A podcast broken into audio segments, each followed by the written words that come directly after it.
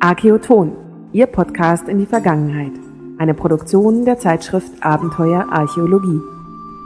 Liebe Hörerinnen und Hörer, seien Sie herzlich gegrüßt bei Göttlich, Menschlich, Fraglich, dem Rätsel von Archäoton. Das letzte Mal fragten wir nach einer armen jungen Frau, die gänzlich unschuldig den Zorn und die Eifersucht der Göttin Hera zu spüren bekam. Es war Io, die als Kuh um die Welt gehetzt wurde. Viele unter ihnen wussten natürlich die Antwort, die nötige Portion Glück aber, aus den Zusendungen gezogen zu werden, hatte nur Frau Esther Honisch in Jena. Michael Köhlmeiers großes Sagenbuch des klassischen Altertums ist schon am Weg zu Ihnen, Frau Honisch. Viel Vergnügen damit. Einige unter Ihnen wiesen uns übrigens darauf hin, dass der Göttervater Zeus der Io doch näher gekommen sein müsse als in unserem Rätsel angedeutet. Schließlich hätte sie ihm ja einen Sohn geboren. Das stimmt, allerdings zeugte Zeus dieses Kind alleine durch Handauflegen, also ohne sexuellen Kontakt.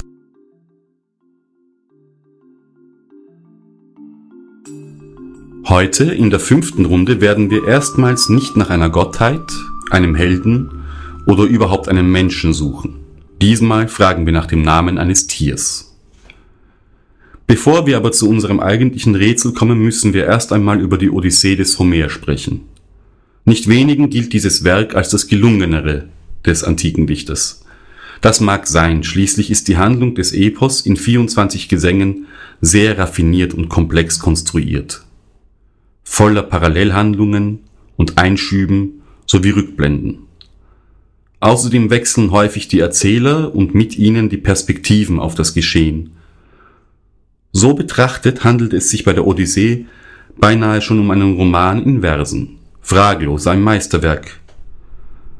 Ich aber kann mich dennoch nicht aus ganzem Herzen dafür erwärmen. Mir ist Odysseus unsympathisch. Ich mag ihn nicht besonders.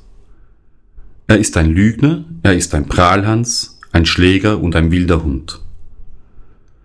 Aber trotz meiner Abneigung gegen ihn muss ich ihm auch Gerechtigkeit widerfahren lassen. Er ist nämlich auch aus tiefstem Herzen ein Liebender. Er nimmt 20 Jahre lang immer wieder die Anstrengung auf sich weiter zu segeln. Egal was geschieht. Er will weiter, will zu seiner heißgeliebten Penelope, will zurück nach Ithaka. Dabei weiß er gar nicht, ob seine Frau auf ihn wartet.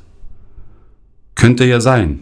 Vielleicht hat sie ein Jahr ausgeharrt, vielleicht fünf oder zehn Jahre. Aber kann er 20 Jahre Treue voraussetzen? Wir Lesenden wissen dank der raffinierten Erzählweise Bescheid. Wir wissen, dass sich die Gemahlin des Helden wirklich so lange erfolgreich gegen die Avancen von an die 100 Freiern gewehrt hat. Sie glaubt an die Rückkehr ihres Manns. Und doch ist es nur noch eine Frage der Zeit, bis sie einen aus diesem Kreis zu ihrem neuen Gemahl wird nehmen müssen.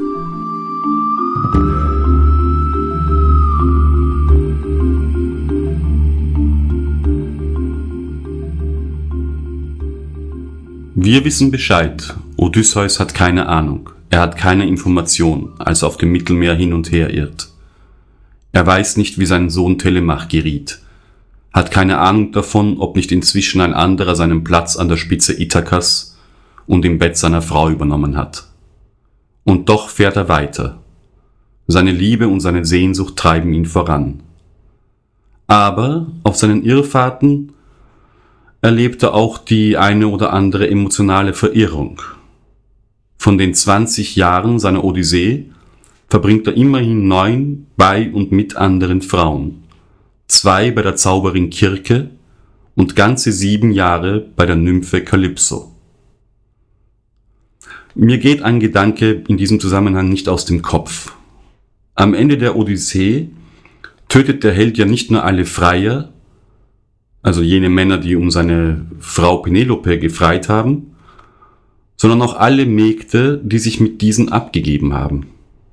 Die Frage, die mich beschäftigt, ist folgende. Hätte auch die liebe Penelope dran glauben müssen, wenn sie sich als weniger treu und standfest erwiesen hätte? Ich glaube ja. Auch sie wäre ein Opfer des Massakers geworden, das, Odysseus veranstaltete, nachdem er sich endlich zu erkennen gegeben hat. Der große Held hätte ihre Untreue mit dem Tod bestraft. Und das, obwohl er doch selbst immerhin fast ein Jahrzehnt lang bei den anderen Weibern lag. Diese Überlegung macht mir den Helden nicht wirklich sympathischer.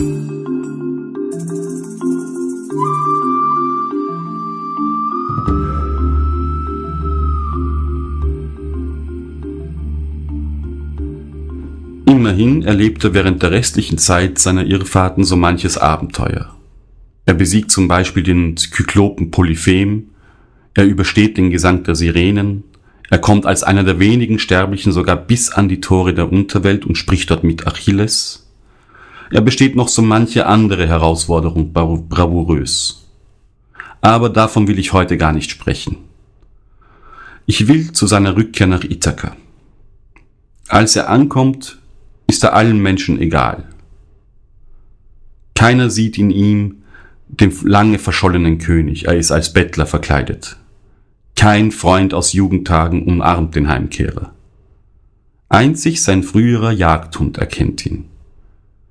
Das einst so stolze Tier ist jetzt alt und gebrechlich, verlaust und geschunden. Der Hund lebt auf einem Misthaufen vor der Stadt. Keiner sorgt sich mehr um ihn, als aber sein alter Herr vor ihn tritt, da erwacht Leben in ihm. In den Worten Homers geschieht Folgendes. Dieser, da er nun endlich den nahen Odysseus erkannte, wedelte zwar mit dem Schwanz und senkte die Ohren herunter, aber er war zu schwach, sich seinem Herrn zu nähern.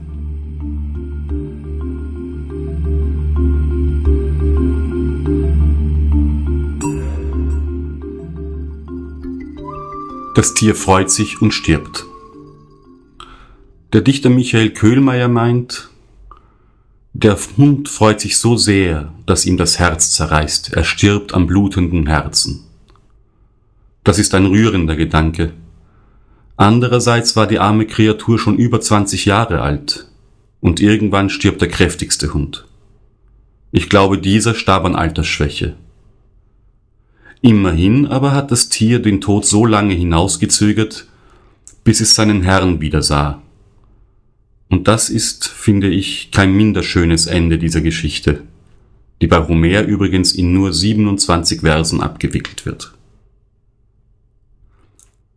Wie also hieß der Jagdhund des Odysseus, der den heimgekehrten Helden als erster erkannte?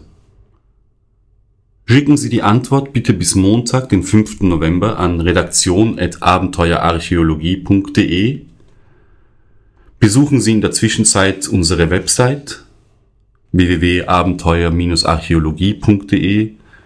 Erfahren Sie dort das Neueste aus der Archäologie und stöbern Sie in unserem umfangreichen Archiv. Bei dieser Gelegenheit werden Sie auch erfahren, dass aus Abenteuerarchäologie bald Epoch wird denn ab dem 7. Dezember erscheint unser Magazin mit ganz neuem Konzept. Aber sehen, lesen und hören Sie selbst.